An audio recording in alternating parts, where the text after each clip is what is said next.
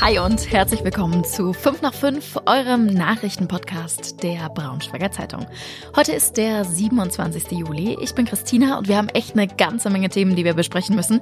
Und von daher legen wir auch einfach direkt mal los. Es gibt Neuigkeiten im Fall Pilarski. Der Autohändler hat sich offenbar gestellt. Automatensprengung in Torfhaus, Urteile für die Geiselnehmer und eröffnet Dennis Schröder einen Club in Braunschweig. Dieser Fall beschäftigt uns hier in der Redaktion schon eine ganze Weile und er hat auch in der Region natürlich für ordentlich Aufsehen gesorgt. Es geht um das Helmstädter Autohaus Pilarski, dessen Geschäftsführer ja quasi über Nacht verschwunden ist mit einer halben Million Euro, glaube ich. Und kann man fast schon so sagen, sein verwaistes Autohaus in Helmstedt hier quasi im Chaos zurückgelassen hat. Jetzt gibt es aber große Neuigkeiten. Hendrik Rasehorn ist unser Reporter für den Fall. Hendrik, erzähl, was wissen wir Neues? Ja, es gibt tatsächlich Neuigkeiten. Ganz überraschend, äh, der Geschäftsführer, der Flüchtige, hat sich gestellt. Und zwar gegenüber der Polizei. Er hat sich Ach, Anfang was? der Woche ja hat er äh, sich sozusagen angemeldet und ist dann tatsächlich äh, vorgestern auf die Wache marschiert, hat gesagt, hallo, hier bin ich. Und es gab auch schon ein Gespräch mit dem Insolvenzverwalter.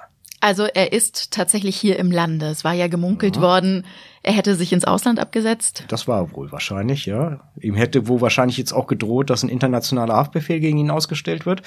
Dem ist er jetzt natürlich zuvor gekommen. Er ist ja wieder zurück in der Heimat, sprich in Helmstedt. Und ähm, dementsprechend gibt's keine Fluchtgründe mehr. Ne? Äh, kannst du vielleicht für alle diejenigen, die nicht ganz so dolle drin sind wie wir, noch mal ganz kurz so ein bisschen zusammenfassen, was war da eigentlich los? Ja, was war da eigentlich los? Ja, Mitte Mai oder Anfang Mai ist das ganze Thema aufgeploppt. Äh, ja, ein Autohaus in Helmstedt, äh, ein relativ bekanntes, äh, das auch mit einer, äh, das ordentlich Werbung auch im Internet gemacht hat, also eigentlich auch einen guten Ruf hatte und auch äh, oft prämiert worden ist. Ja, da war über Nacht plötzlich äh, der Geschäftsführer abtrünnig. Äh, mit ihm fehlten aus dem Firmentresor 500.000 Euro und vom Parkplatz, wo eigentlich Autos stehen sollten, die für den Verkauf äh, bestimmt waren und in Kommission genommen wurden von Kunden, die waren alle weg. Ungefähr drei, vier Dutzend Fahrzeuge, die gefehlt haben. Ja, da hat man sich natürlich gefragt, was ist da passiert. Die Angestellten äh, wussten auch nicht, wo ihr Chef ist. Der Chef war telefonisch nicht mehr erreichbar.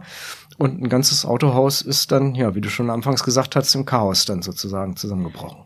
Alles sehr mysteriös. Jetzt ist er aber offenbar ja wieder da. Kannst du abschätzen, sagen, was ihm jetzt droht?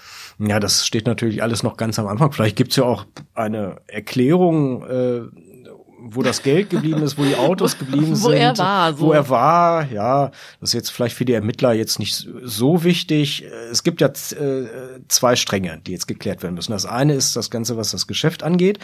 Das macht der Insolvenzverwalter. Das bedeutet, dass das ordentlich aufgearbeitet wird, dass Schuldner an ihr Geld kommen, äh, Auto Besitzer an ihr Auto kommen und wenn sie nicht an ihr Auto kommen, dann an ihr Geld und letztendlich wird es wahrscheinlich darauf hinauslaufen, dass man äh, das Autohaus abwickelt und dann guckt, wie viel Geld übrig bleibt und das wird dann an die Schultern verteilt. Also das ist das eine. So, und dann ist aber die ganze andere Frage, ist die das strafrechtliche. Ist das alles mit Vorsatz gemacht worden? Äh, setzen wir jetzt erstmal ein Fragezeichen hinter.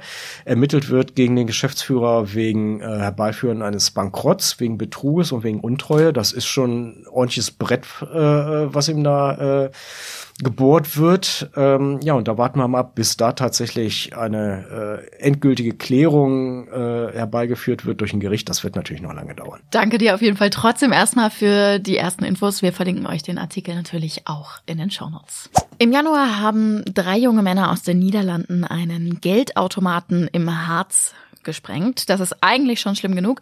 Auf der Flucht ist dann aber alles ganz furchtbar schiefgelaufen und sie haben eine ältere Dame auch noch als Geisel genommen. Da haben wir auch schon mal ausführlich hier im Podcast drüber gesprochen. Als der Prozess vor ein paar Wochen angefangen hat, das war die Folge vom 7. Juli, glaube ich, hört da gerne noch mal rein. Da haben wir ausführlich drüber gesprochen, wie das alles passiert ist. Heute war es dann soweit, das Urteil bzw. die Urteile sind gefallen. Und die besagen, dass die jungen Männer alle für mehrere Jahre ins Gefängnis müssen. Einer muss drei Jahre und sechs Monate, einer drei Jahre und neun Monate und einer vier Jahre und drei Monate. Offiziell wegen Herbeiführung einer Sprengstoffexplosion, Raub und Freiheitsberaubung. Also das sind die offiziellen Bezeichnungen und sie haben das so auch schon angenommen. Die Urteile sind also auch wirklich schon rechtskräftig. Die jungen Männer, die sollen sich auch gekannt haben, allerdings nur flüchtig.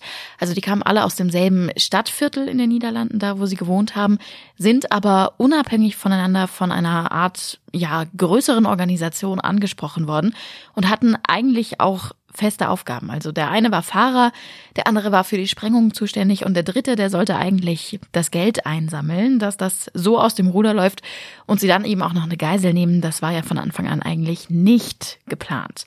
Ich verlinke euch den Artikel nochmal, da könnt ihr auch nochmal genau nachlesen, wieso das damals so eskaliert ist.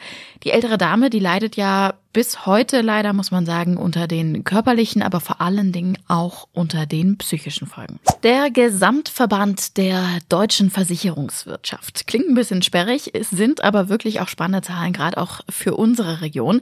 Der hat heute nämlich eine Statistik vorgestellt, wie doll die Schäden der vergangenen 20 Jahre waren, was so Unwetter und sowas angeht. Und da zeigt sich zum einen, dass Niedersachsen gar nicht so stark betroffen ist wie zum Beispiel andere Bundesländer, aber auch, dass gerade unsere Region in Niedersachsen schon ganz ordentlich einstecken musste.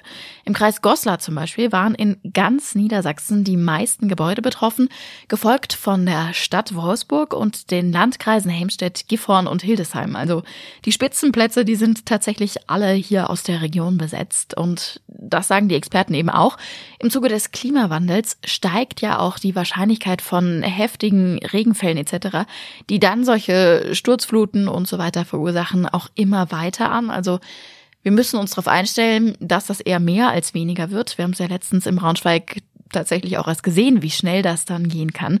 Ich verlinke euch den Artikel nochmal in den Show Notes. Da findet ihr nochmal alle ausführlichen Infos zu den Unwetterschäden der letzten Jahre. Und das war heute sonst noch wichtig. Großeinsatz für die Wolfsburger Polizei gestern Nachmittag in der Porsche-Straße. Gegen Viertel nach vier sind da mehrere Notrufe eingegangen, dass ein 29-Jähriger wohl in der Porsche-Straße Passanten angreifen und attackieren würde.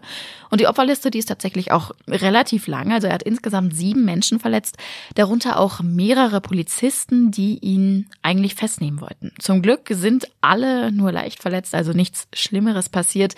Letztendlich ist der junge Mann dann auch in eine Fachklinik eingewiesen worden. Wenn ihr was beobachtet habt oder vielleicht sogar auch selbst betroffen seid, also es melden sich auch immer noch Leute bei der Polizei, die sagen, hm, ich habe auch eine Faust abgekriegt und sowas, dann macht es genauso, meldet euch bitte bei der Polizei in Wolfsburg. Die tragen da alle Informationen zusammen. Eintracht Braunschweig muss das erste Saisonspiel gegen Holstein Kiel am Sonntag wohl ohne Abwehrspieler Robert Ivanov bestreiten. Der war eigentlich fest eingeplant, scheint sich aber verletzt zu haben und war entsprechend auch nicht im Training dabei heute. Jens Hertel, der Trainer, wollte noch nicht so wirklich sicher bestätigen, dass er am Sonntag definitiv ausfällt. Es deutet aber tatsächlich vieles darauf hin. Die Details verlinke ich euch nochmal in den Shownotes. Und es gibt tatsächlich noch Nachrichten für die Braunschweiger Clubszene. Wie ernst die jetzt am Ende gemeint sind, das bleibt, glaube ich, noch ein bisschen abzuwarten. Aber eigentlich wäre es ganz cool. Dennis Schröder und seine Frau Ellen, die waren nämlich am Wochenende in Braunschweig feiern. In der Eule. Und sagen wir es mal so, so richtig begeistert waren sie davon jetzt nicht. Das hat Ellen nämlich in einem YouTube-Video hinterher gepostet. Ob es sich gelohnt hat, ich weiß I nicht. Wohl eher nicht. Wir müssen, wir müssen einen Club hier aufmachen. Das ist ganz einfach. Machen wir einen Eine Club auf jetzt hier. Ja, mach ich. Wir machen hier einen Club auf in Braunschweig mit Ansage. Also die Begeisterung hielt sich definitiv in Grenzen, aber man könnte ja Abhilfe schaffen, indem man einfach einen eigenen Club eröffnet. Wir werden sehen, wie es mit der Braunschweiger Clubszene so weitergeht. Wir bleiben auf jeden Fall für euch da dran und ich verabschiede mich für heute und wünsche euch erstmal einen schönen Feierabend. Bis morgen. Und ihr wisst ja, wir freuen uns über Bewertungen oder wenn ihr uns an 5 nach 5 at funkemedien.de schreibt oder ihr nutzt einfach direkt die Handynummer in den Shownotes. Tschüssi und bis morgen.